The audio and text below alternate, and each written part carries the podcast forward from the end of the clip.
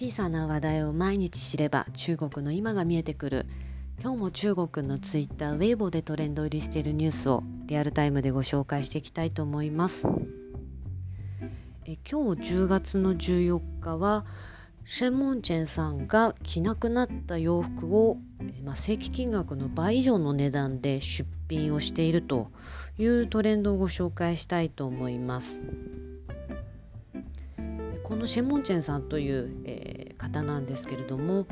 今中国で一番人気のテレビ局、えーまあ、コナン衛星というテレビ局所属の、まあ、司会者の方で、まあ、タレントとしても、えー、活躍をする30代の、まあ、女性の方になります。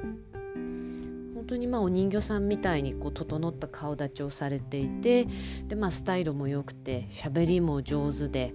まあ、コナン衛星でこうバラエティ番組とかまあ、歌番組とかがあると司会として登場するのはもちろん、まあ、いろんなこうリアリティショーみたいな番組ではゲストとしてもたびたび出演をして番組を盛り上げるような、えー、そういう方になります。まあ、同じこのコナン衛星の司会者の、えっと、別の男性の方と付き合ってるということでもこう非常に有名で、えー、去年、まあ、中国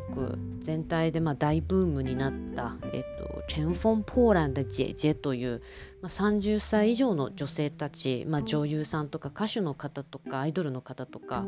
が、えー、まあ、参加をしてグループでこうデビューを目指すみたいな番組にも、えー、参加をされて、まあ、非常にこう上手な、えー、歌とダンスも披露し、まあ、彼女自身の認知も高く、まあ、非常に商業的価値も、えー、高いタレントの方になります。で今日彼女が、まあ、トレンド入りをしているんですけれどもえ内容というのかえまあ、支援油という、まあ、中古品を、え、専門に出す、まあ、いらなくなったものを売る、ま、メルカリみたいな、え、アプリが中国にもあります。ま、そのアプリ上に、ま、彼女は、ま、タレントとして、えまあ、ごタレン本人であるということを公開して、えーと、自分のお店を持ってるんですけれども、ま、その中で、え、彼女が実際に、えーと、着ている写真も上がってるんですがシャツを、えー、昨日アップしました。でまあそのシャツの販売の値段がちょっと今は問題になってるんですけれども、彼女が売ってる値段っていうのが900元、まあ、日本円で言うと1.5万円ぐらいの金額で販売をしています。でえっとまあファンの方がえじゃあブランド名も書いているのでこのブランドのこのシャツの正規の値段はどうなのかなとえー、まあ、同じアリババグループの中の、えーと、T モールという、まあ、正規販売を、えー、B2C で販売するサイトで調べたところ、まあ、そのシャツの、えーと、正規での販売の値段が364元だったと。まあ、実際正規で売ってるものの3倍以上の、えー、値段で、まあ、彼女がこのメルカリのようなアプリに、えー、出品をしてるということが、えー、今最初にまあアプリ上で問題になりました。でこのアプリ上に、えっと、実際いくらで、えー、購入をして販売をするのかというのをこう見せる機能があるんですけれども、まあ、彼女のその出品をした、この900元の値段の、購入価格っていうのが、えっと、2999元というふうに、えー、彼女は彼女はまこの値段で書いています。まあ、なので実際3000元ぐらいで購入して、まあ、3分の1の値段で、えー、売ってますよという見せ方をするしていると。ただまあ実際はそのオフィシャルで買う値段の3倍以上の金額で販売していると、まあ、そもそも彼女の認識の間違いなのか、まあ、単純な操作上のミスなのかと、まあ、まだ彼女、えー、これについて、えっと、ウェブ上で声明発言はしてないので、まあ、真意はわからないんですけれども、まあ、タレントの方がなんかこう不当にお金儲けをしようとしてるんじゃないかというような、えー、今批判が集まっているというような状況です。まあ、彼女この支援優という、えー、中古アプリの中でもう非常にま有名なタレントさんで、まあ、かなり早い2019年頃から、えー、自分のお店をこのアプリ上に持って、まあ、積極的に使わなくなった、えー、お洋服とか靴とかを、え、販売されていたそうです。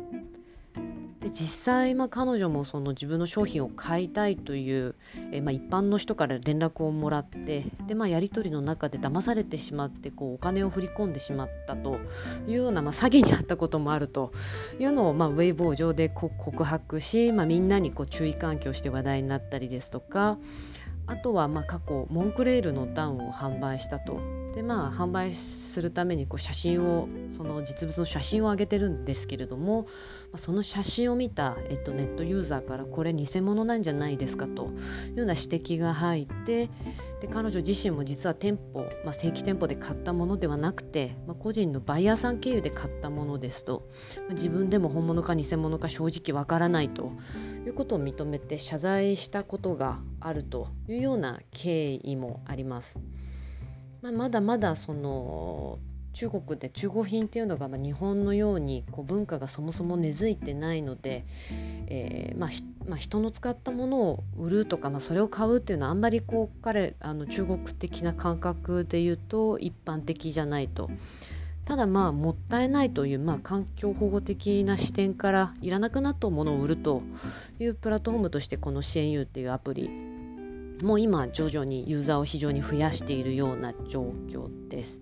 でまあこういうタレントさん、まあ、彼女専門店さんみたいな存在がこう支援用を使ってで、まあ、さっきご紹介したような、まあ、詐欺にあったとか偽物販売しちゃったとか、まあ、こういうニュースとともに、えー、この支援優というアプリも、えー、どんどん有名になっているというようなそんな、えーまあ、過渡期の中で、えー、今日またこんな事件が起こっているかなという感じです。まあ、なのでそのそもそものこの前提で言うと彼女がタレントとしてこのアプリ上にアカウントを持って物を売ってるというのは、まあ、むしろあの無駄な無駄を減らすと無駄なものとかを減らすという意味で非常にいい行動というふうな評価をされていたんですけれどもやっぱりその単純なミスにせよ、まあ、仮に、えー、まあ、自分が着たものだから価値が上がると思ってます。こういうふうに、えー、こういう、まあ、つ本当の販売価格の3倍に設定して売ってしまったとすると、ま一連のその推し活規制にま抵触する、まタレントさんが自分の、えー、価値を使ってファンの方から不当にお金を取るというような行為に当たってしまうので、まあ、それもそれで非常に問題、えー、になってしまうような、えー、まあ、時代ですので、まあ、この、え彼女もきっとこれからすぐに、え謝罪なりの、え発言をされるんじゃないかなというふうに思います。